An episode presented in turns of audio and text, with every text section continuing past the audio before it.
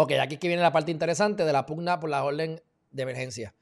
El tracto rápido es que sabemos que llevan más de como dos o tres años queriendo poner un estado de emergencia, especialmente cuando llegó eh, Wanda Vázquez Garcet como gobernadora. Este, esto lo hemos hablado en muchas ocasiones. Ustedes saben que yo pues, tengo muchas amistades que están a favor de esto y son hasta activistas. Eh, yo pues ahí en ese caso estoy más con bebé, lamentablemente, del proyecto de dignidad no tan radical como ella, pero sí entiendo que hay una violencia que está codificado. Y entiendo que, a, grosso modo, que esto no va a ayudar en nada, porque el propósito supuestamente del estado de emergencia es llegar a unos fondos, que eso ahí tú sabes que todo el mundo va a picar, y que se haga el trabajo. Pero entonces, ¿por qué no se puede simplemente hacer el trabajo? Porque ya matar a un hombre, una mujer, por las razones que sean, está tipificado en el Código Penal de 2012, con todas las enmiendas habidas y por haber que han habido hasta ahora.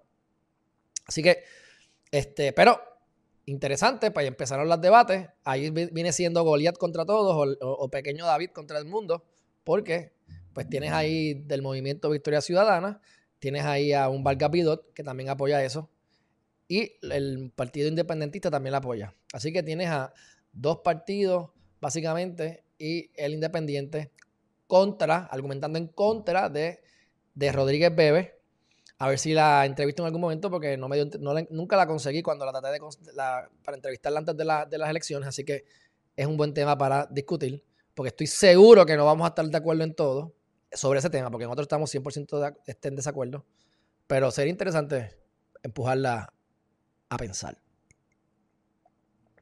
De todas maneras, es interesante el tema. Eh, se va a pasar porque aquí van a haber mucha gente que lo está apoyando.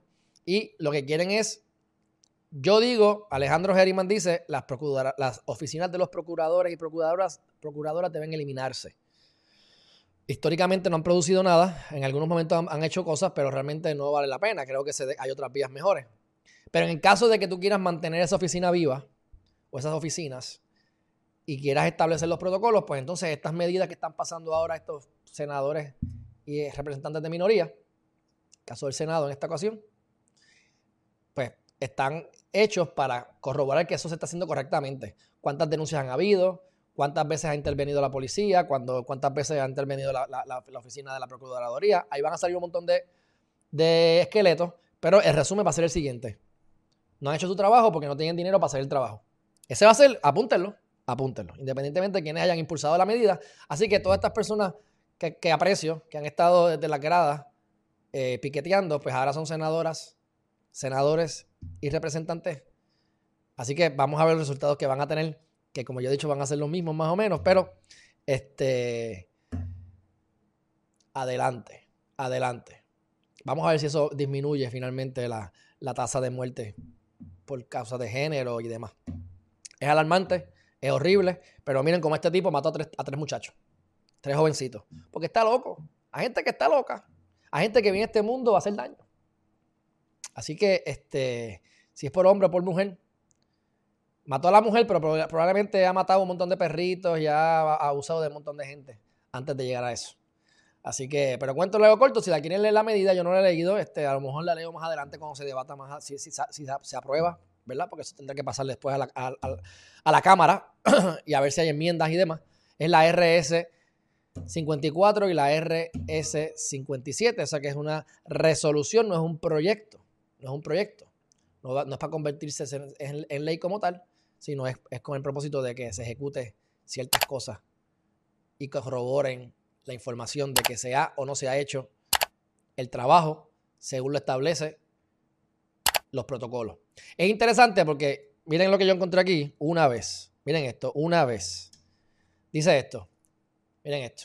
Meses después y una semana de las elecciones generales en noviembre, Vázquez Garcet firmó otra orden ejecutiva para recalcar el asunto de declarar servicios prioritarios en la lucha contra la violencia contra las mujeres, ¿verdad? Las mujeres, ¿verdad? El comité multisectorial, mi gente, que crearon, escuchan esto. Yo quiero saber de quién está compuesto porque dice que ese eh, comité multisectorial para la implementación de esta política pública, creado por decreto, solamente se ha reunido una vez y ni tan siquiera un protocolo han creado. O sea que quiénes son los miembros de esa junta y por qué no se han, no se han reunido. Mi gente, ¿ustedes creen que esto no es lo que va a volver a pasar? Ok.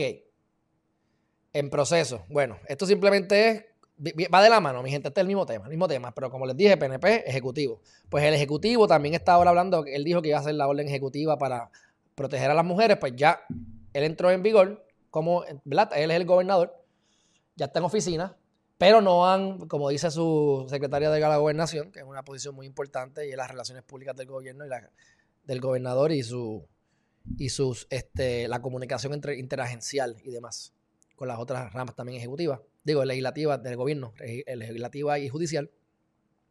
Pues Noelia García Bardales, ahí la tienen.